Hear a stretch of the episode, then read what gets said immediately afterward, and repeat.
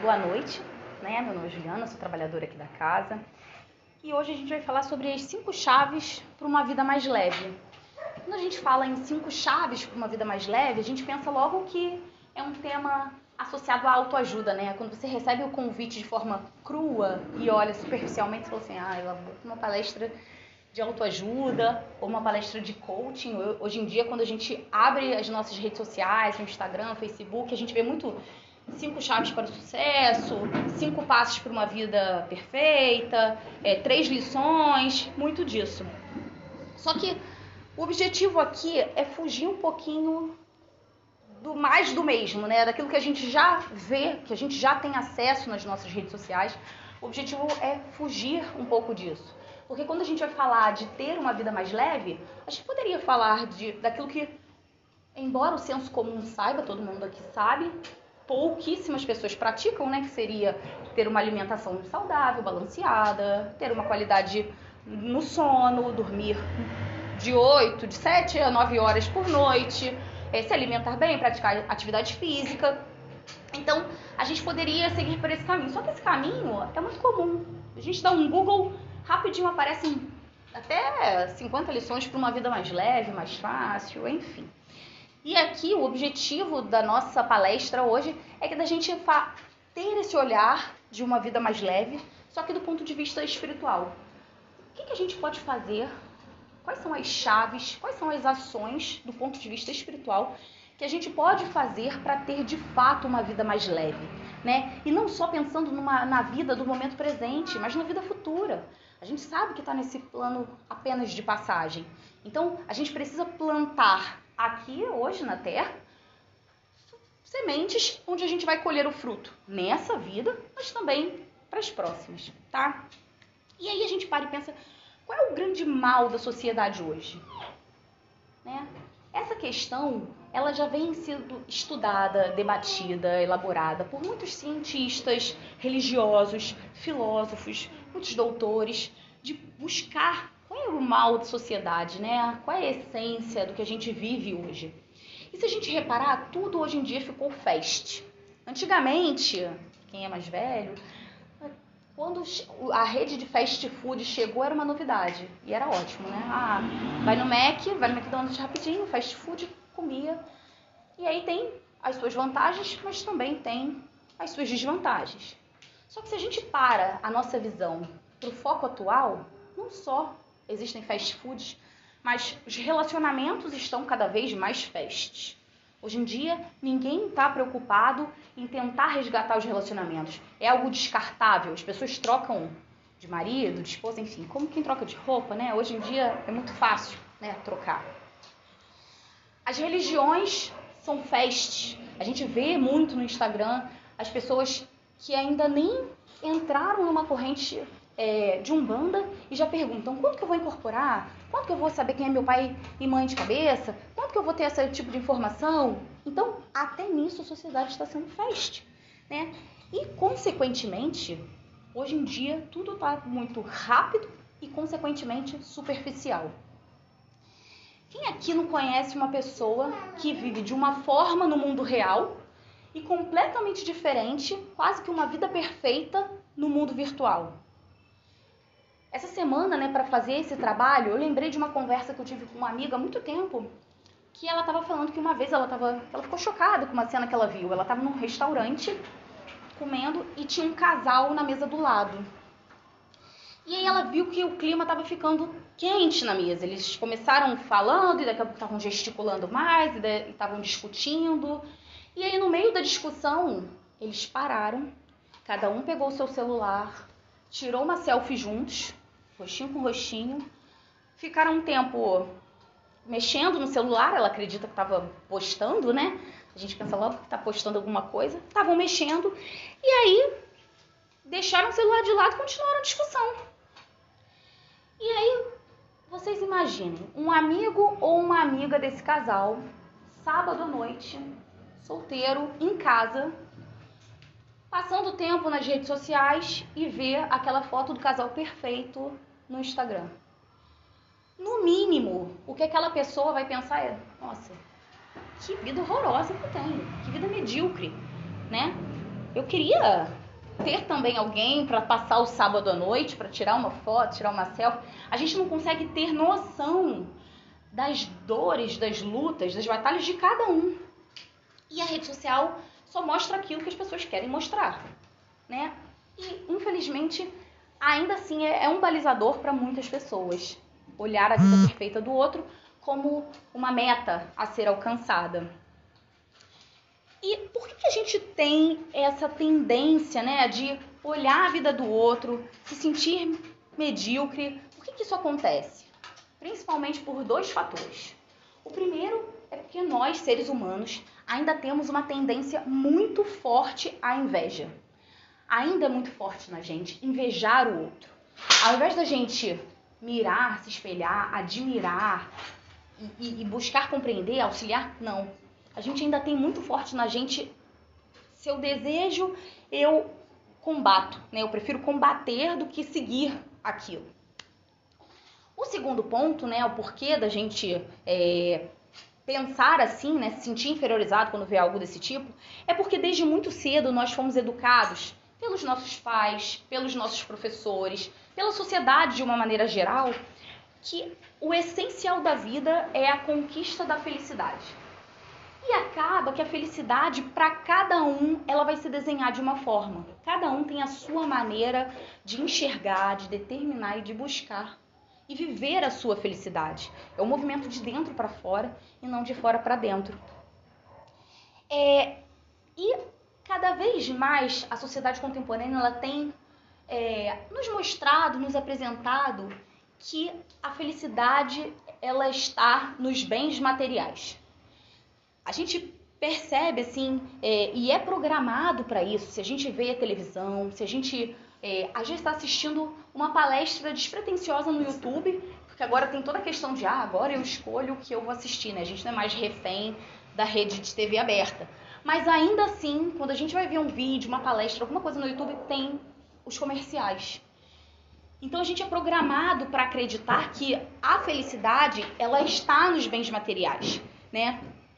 E a todo momento nós somos estimulados que a gente precisa ter para ser. Então a gente precisa ter algo para ser alguém respeitado. A gente precisa ter um cargo importante numa empresa para ser alguém renomeado, é, realizado profissionalmente. As pessoas são estimuladas a acreditar nisso. Que a gente precisa ter um carro importado para ser alguém bem-sucedido, um amigo legal, porque ele tem um carro melhor. Enfim, a gente é estimulado dessa maneira. E com isso a gente busca o último lançamento do iPhone. Quando sai, tem pessoas que ficam em frenesi, tipo, meu Deus, saiu um novo iPhone. Sabe, eu preciso dar um jeito de comprar. Tô, a gente não está aqui para julgar, mas a gente, cada um tem a sua prioridade, tá? Tem pessoas que trabalham com celular e é melhor que tenham uma ferramenta nova de última geração porque depende do seu trabalho, né? Mas é só uma reflexão a respeito desse ter, né? Dessa, dessa, desse cunho material da felicidade. É, é preciso ter o iPhone novo, é preciso comprar o último lançamento da Samsung. É melhor, é, você tem sempre que estar com um carro zero, né? É, achando que essa é a principal fonte da felicidade. Só que o que, acontece? Cinco minutos, modo de dizer, né? Mas cinco minutos depois que você adquire aquilo, passa. Sabe aquele cheirinho de carro novo que dura uma semana? Depois você, você pega o carro na concessionária, entra, você se sente até bem. Você quer ficar ali a tarde toda, que é um cheirinho bom, né? De novo. É agradável, sim, de fato é. Só que daqui a uma semana o cheirinho passa. Não é porque o carro, o cheirinho saiu. É porque a gente se acostumou com aquilo. E, consequentemente, aquele vazio volta aquele vazio interno volta. E esse vazio, ele tem uma natureza de cunho emocional. É, nós vivemos hoje numa corrida de ratos. A gente está igual hamster na rodinha. A gente está sempre correndo, buscando mais. Nunca estamos satisfe satisfeitos com o que a gente tem. Então a gente é, a gente é estimulado a cada vez mais buscar mais, né? Mostrar mais, ter mais, a, a gente, a nossa sociedade, né, ela tá cada vez mais ou essa sede de buscar aparecer, né? Almejar algo que talvez está muito longe, talvez nem é aquilo que, era, que ela queria de fato, mas é o senso comum, é um comportamento que a gente chama de manada, então eu vou seguir. E aí, o que, que acontece? A gente está sempre correndo, está numa correria desenfreada, porque eu tenho que trabalhar mais para ganhar mais, para ter tudo que eu preciso, para ter tudo que eu quero, para me encaixar nos padrões da sociedade, para estar tá bem na minha roda de amigos, porque eu não posso ser o, o, o, o menor, assim, o pior em condições financeiras, né? Condições culturais também, e o dinheiro ajuda sim a ter condições culturais, ele é importante. Não estou falando aqui fazendo nenhuma apologia contra, é importante sim, é um movimentador, né? mas é dentro dos limites saudáveis. Quando a gente busca muito, corre muito atrás, a gente se sente cada vez mais sobrecarregado. A gente luta, luta, luta para dar conta daquele padrão que a gente estabeleceu. E a gente se cansa mais. E, consequentemente, a gente se torna muito mais frustrado. Porque é humanamente impossível a gente dar conta de tudo de forma perfeita. Vocês já viram aquele. Há muito tempo, né? Hoje em dia quase ninguém vai em circo. Mas tinha um, o, o rapaz lá, não sei, o equilibrista, que rodava todos os pratinhos. Ele ficava se desdobrando em mil. E hoje a gente se vê nessa situação, me desdobrando em mil para que nenhum pratinho da minha vida possa cair e quebrar. E agora eu tenho uma notícia muito séria e muito difícil para dar para vocês a vida onde todos os sonhos se tornam realidade só existe na Disney. Só existe no mundo encantado de Walt Disney. E eu não estou falando de bastidor, não, estou falando das princesas, onde por mais que dê errado, a gente sabe que no final vai dar certo. Aquela frase motivacional. E por que isso, gente? Porque o mundo perfeito não é esse que a gente está vivendo. Isso é importante ser dito. Esse não é um mundo perfeito.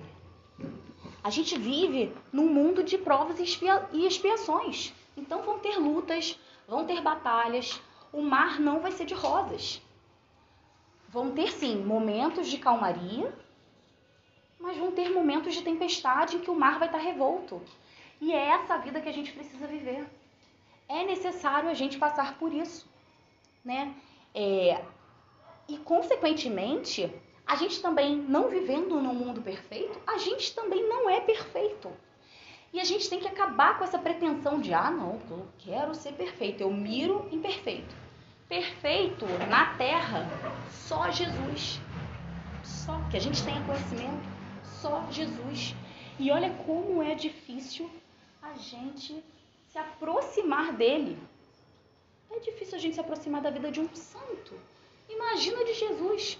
Então a gente não tem que ter a pretensão de ser perfeito. Porém, nós temos que ter sim, e a gente deve buscar nos aprimorarmos. Eu preciso ser hoje melhor do que eu fui ontem. E amanhã, sem sombra de dúvidas, eu preciso me esforçar para eu ser melhor do que eu estou sendo hoje. A lição é essa, o caminho é esse, né? É a gente fazer todos os dias um pouquinho mais do que a gente pode para que a gente consiga se superar dentro no, dos nossos defeitos, dos nossos limites. É combater a nós mesmos e não ficar olhando para a grama do vizinho. Não ficar olhando para aquele Instagram perfeito das celebridades e digital influência. Não, é eu comigo mesmo. E ter essa consciência de que a gente não busca a perfeição, que a gente não busca ser o outro, que nós buscamos nos aprimorarmos e olharmos para nós mesmos, isso é libertador. Você ter essa consciência é libertador e, consequentemente, ter essa consciência faz com que você tenha uma vida mais leve. A gente tem um grande ensinamento do terreiro, de terreiro, né, que a gente sempre escuta dos nossos caboclos, dos nossos pretores velhos, que não importa é, a velocidade, o mais importante é você estar no caminho certo. É um passo de cada vez. Tem pontos de Xangô que falam pedras no caminho. E a gente vai encontrar pedras no caminho. É do nosso caminho e cada um tem o seu caminho individual, o seu caminho particular. Vai tropeçar, vai cair, mas a gente nunca está sozinho. Então, caiu, a gente levanta. É, e quando a gente tem essa consciência também, a gente consegue focar no que realmente importa, naquilo que de fato nos edifica. E não fica perdendo tempo com a vida dos outros, não fica perdendo tempo com aquilo que é pueril, com aquilo que é muito mundano. Né? A gente passa a ter um outro olhar para a vida. A segunda chave para uma vida mais leve, ela é a oração. Oração ou prece, tá? O nome é tudo igual. A prece ou a oração, ela é uma forma da gente se conectar com o divino, se conectar com o alto, né, com o Pai. É trazer harmonia para o nosso coração e, consequentemente, para o ambiente em que nós estamos, no, no, no ambiente com as pessoas ao nosso redor. Quando a gente faz uma prece sincera, não só a gente está sendo beneficiado, mas o nosso ambiente se harmoniza e quem está ao nosso lado, convivendo com a gente, também recebe os bons fluidos da prece, da oração. E quando a gente faz isso, nós nos aproximamos do Pai, assim como também a gente eleva o nosso padrão vibratório. A gente consegue fazer com que algumas barreiras sejam afastadas para que os nossos guias se aproximem da gente. Eles conseguem, como se fosse assim, ó, a gente eleva o nosso padrão e aí eles conseguem abaixar um pouquinho para entrar em sintonia. E aí é nessas horas que a gente tem uma grande intuição, onde a gente reza com fé, fervorosamente, e a gente acaba vendo a resposta da, daquelas mazelas que a gente está passando. Então, a prece ela tem uma força, um poder muito grande e muito poderoso, muito positivo. Uma outra forma da gente se conectar com o divino é através dos pontos cantados. Os pontos cantados são verdadeiras preces, são verdadeiras orações. Cada letra e cada melodia tem o seu porquê e o seu para quê. Então, quando você está muito angustiado, você e às vezes é difícil é, concentrar na oração, né? Rezar o Pai Nosso. Quem às vezes está tão nervoso que troca as bolas e esquece no meio do Pai Nosso o que, que vem depois. E quando você canta um ponto, fica mais fácil de você se concentrar, fica mais fácil de você relaxar. E aí depois você até consegue rezar o Pai Nosso inteiro, né? Só o Pai Nosso é um exemplo, mas e você consegue. E Jesus nos ensinou como é que a gente tem, como a gente deve rezar ele fala que a gente tem que rezar com humildade diante de Deus e dos homens, mais com o coração do que com os lábios, com confiança na bondade do Pai, com persistência, com fé para que aquilo que a gente está rezando seja de fato atendido e em seu nome, o nome de Jesus. A gente pede por ele que ele intercede por nós. Bom, a terceira chave para uma vida mais leve é o perdão. Agora os barrinhos, não sei se vai dar certo. Né? A terceira chave para uma vida mais leve é o perdão. O perdão, ele é importante para os relacionamentos. O perdão, ele é importante para o bem-estar. E ele é importante para a saúde mental e para a saúde física. É, existem diversas passagens no Evangelho que trata sobre o perdão. Tem a da mulher adúltera, tem da trave no olho, tem várias, várias, várias, muitos. Perdoar 70 vezes 7, tem muitas passagens no Evangelho sobre perdão. Só que ainda assim a gente tem uma grande dificuldade em perdoar. Muito grande. E por que, que isso acontece? Porque o perdão ele está diretamente associado ao nosso orgulho e à nossa vaidade e porque nós fomos estimulados a acreditar que quem perdoa é fraco. Ele fica subentendido como uma fraqueza. Eu fui a vítima e eu preciso deixar meu orgulho de lado e demonstrar a minha fraqueza e perdoar. E não é bem assim. Nós temos tanta dificuldade com o perdão, em perdoar, que o perdão hoje virou ciência. Como assim? Vários cientistas vêm estudando, vêm pesquisando e elaborando teorias sobre o perdão. Eles estão mapeando passo a passo é, formas, ações mesmo, né, para fazer um passo a passo para que a gente consiga perdoar. Então hoje virou ciência. Então a gente vai fazer um exercício agora.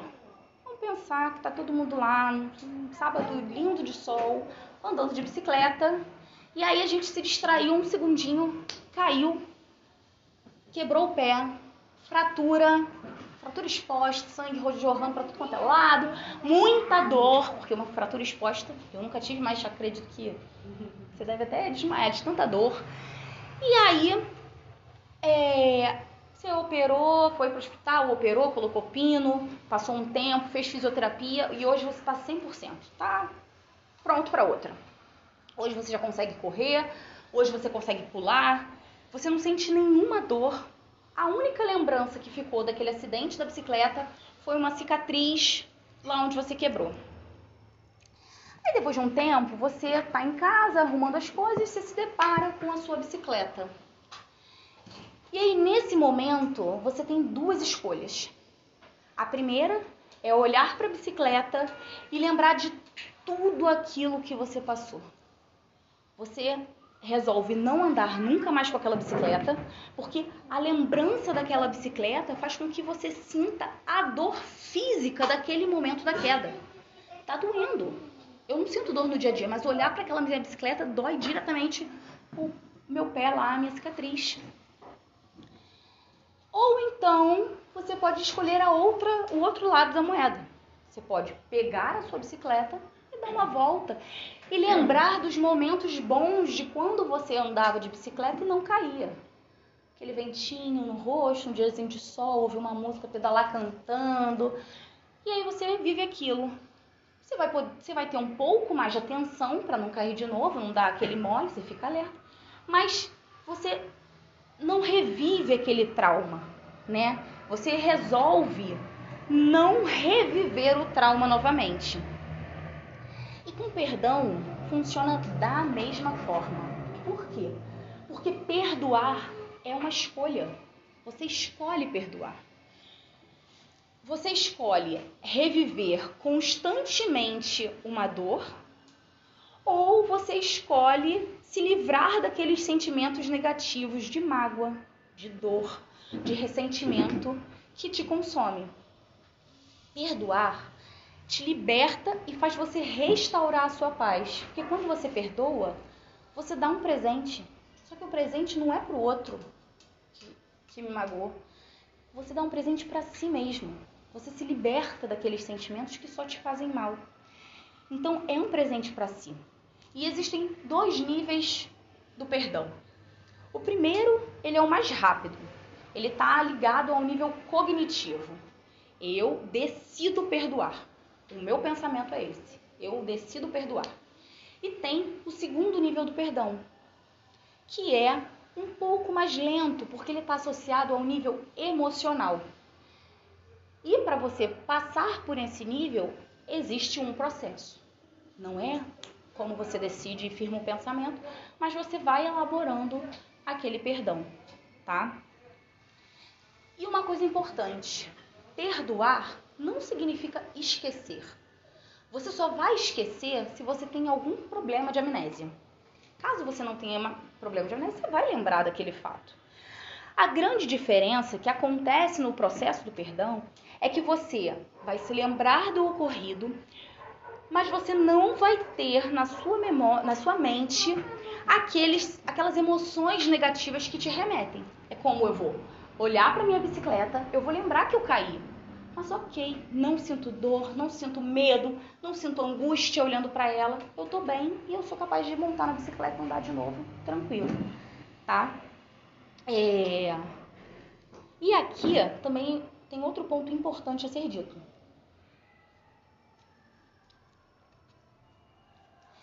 Tentar esquecer não é perdoar tá? Eu falei que a gente não consegue esquecer, mas algumas pessoas tentam. E aí vivem como se nada tivesse acontecido, mas reprimindo aquele sentimento. E isso não é perdoar, tá? O, o comportamento de evitação, ele pode resolver durante um determinado tempo. Ele não elimina o problema. Você continua convivendo com aquilo, continua doendo quando você resolve mexer naquilo. Ou quando você está um, num momento de maior fragilidade, você reprime num, durante o dia a dia, mas naquele momento de fragilidade, aquilo vem à tona.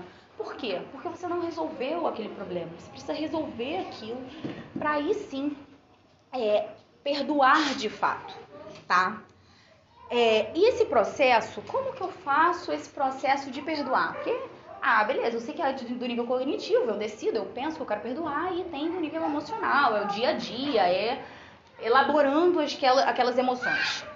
Eu posso fazer esse processo através do autoconhecimento, uma autoanálise, todo dia eu perceber meus sentimentos, perceber meus pensamentos, o meu comportamento diante daquilo.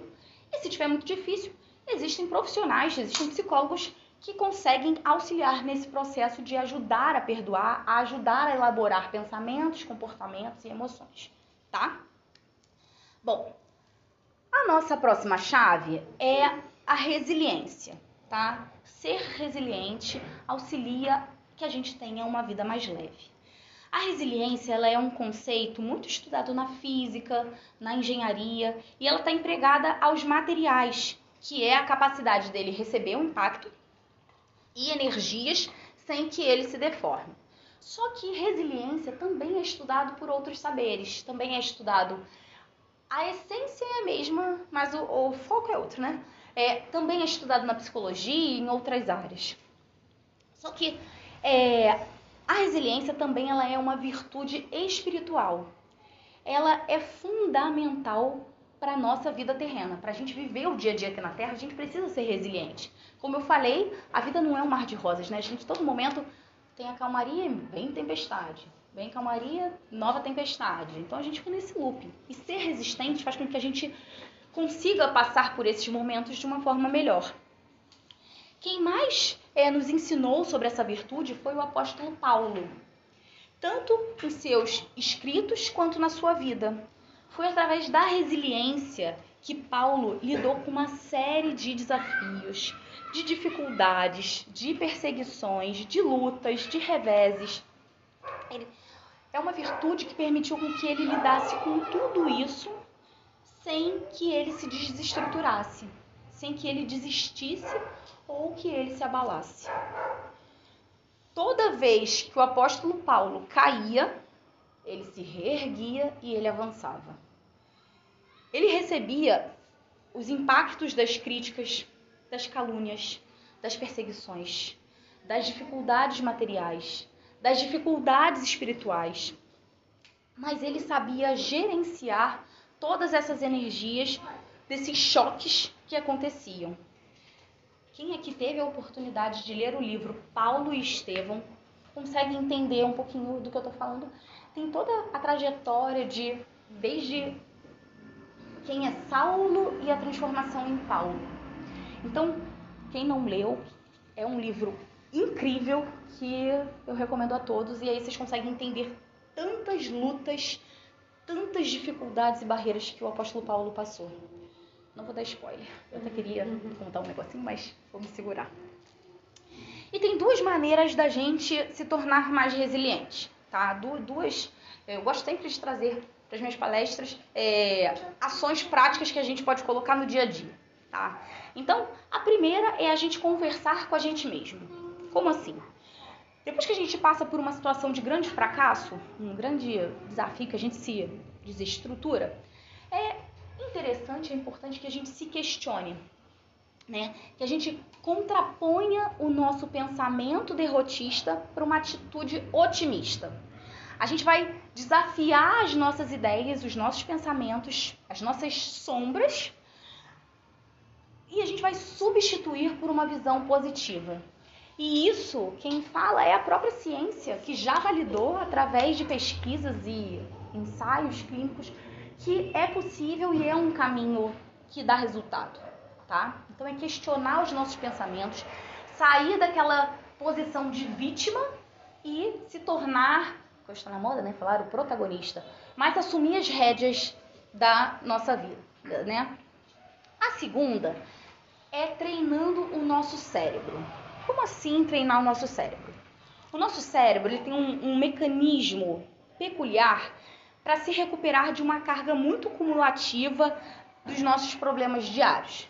É como se a gente tivesse aqui dentro, bem no meiozinho, bem pequenininho, uma antena, um radar que fica de olho em todas as situações de perigo.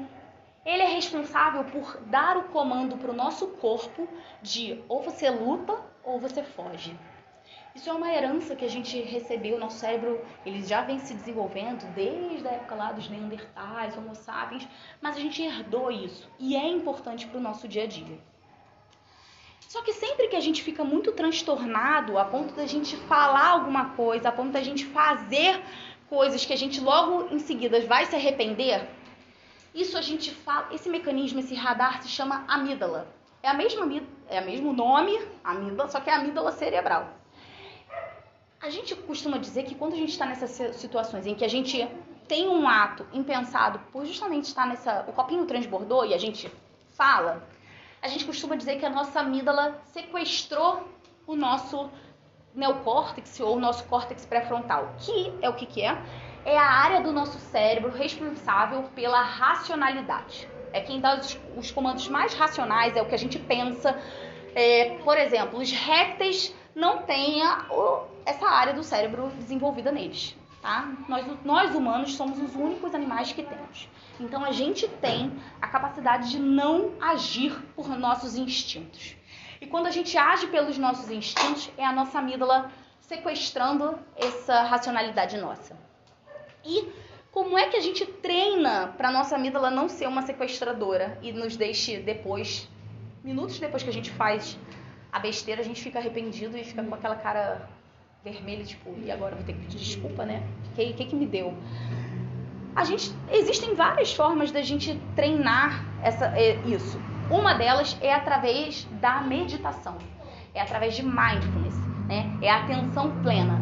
Quanto mais exercícios você faz, mais você consegue perceber esse gatilho e segundos antes da amígdala ir lá e sequestrar, você consegue se travar, tá? Esse é um dos várias formas de você desenvolver.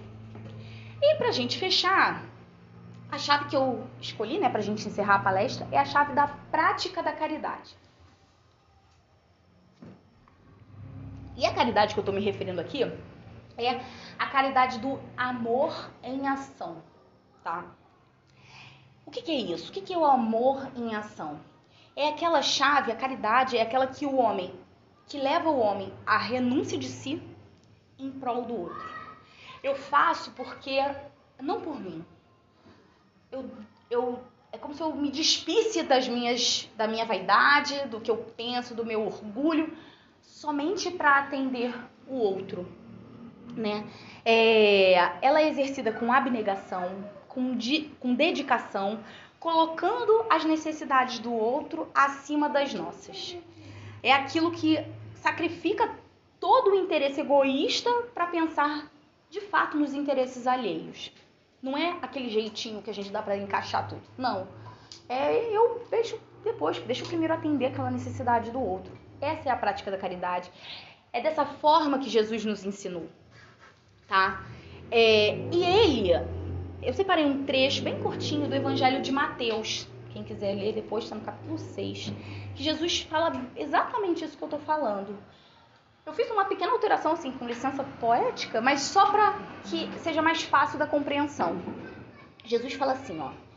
É, quando for praticar a caridade, essa é a minha parte, né? Quando for praticar a caridade, não faças tocar trombeta diante de ti. Não saiba a tua mão esquerda o que faz a tua direita. Quando for praticar a caridade, faça em secreto e teu pai, que vê em secreto, ele mesmo te recompensará publicamente. E é dessa forma que precisa ser. Então a gente precisa exercitar a nossa solidariedade, a nossa fraternidade, a nossa tolerância, a nossa generosidade, que são todas facetas da caridade, né? Uns para com os outros. É, a caridade, quando ela é praticada de forma desinteressada, ela é capaz de transformar vidas. Como assim? Existem estudos que comprovam que quando você pega uma pessoa clinicamente e severamente deprimida e você leva ela numa atividade de doação de alimentos, o humor daquela pessoa se transforma. é, quando ela começa a conversar com pessoas na rua, em situação de grande vulnerabilidade, ela consegue por alguns momentos esquecer um pouco dos problemas dela, se envolver com a dor do outro e ela escutando aquilo, nosso cérebro libera bons hormônios que faz com que ela tenha uma sensação de bem-estar. A depressão ela é um transtorno de humor. E quando você libera bons hormônios, você se sente bem, você se sente mais feliz. Então ela consegue ter essa variação no humor praticando a caridade de forma despretensiosa. Então, é para vocês verem como praticar a caridade transforma de fato vidas, né? É, e eu encerro aqui, né? Acho que deu para a gente ter uma noção geral, assim. É, aproveitando o gancho da prática da caridade, encerro fazendo um convite a todos. Vou desenvolver um pouquinho mais no final. Mas no dia 13 de fevereiro, nós vamos ter a entrega de alimentos na rua, que é o nosso programa Pão das Almas. Então, quem quiser vivenciar a caridade para encher lá o potinho da vida mais leve, estão todos convidados e no final, quando a gente encerrar todos os trabalhos da noite, é, a gente vai dar mais detalhes. Tá bom? Então, a gente agora vai para o momento do passe. A gente vai agora para o momento do passe. É, mas antes, enquanto a gente prepara tudo, antes de vocês receberem de fato o passe, a gente vai fazer uma meditação. Vai harmonizar o ambiente através da meditação.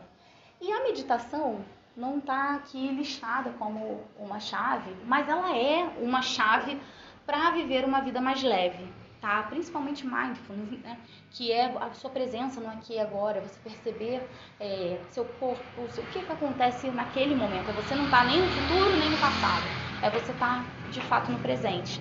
A prática de mindfulness nos ajuda a focar, nos ajuda a gente ser mais presente e menos distraídos, nos ajuda a manter uma consciência é, de momento a momento dos nossos pensamentos, dos nossos sentimentos, das sensações que transitam o nosso corpo diante de cada situação e o ambiente à nossa volta.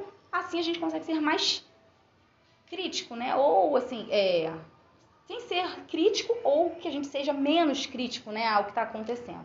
Então a gente vai fazer uma prática agora é, um pouquinho adaptada, porque também tem todo um momento de preparação para o passe, então vou deixar vocês de coração aberto e que vocês aproveitem esse momento da melhor forma possível, tá? Passe.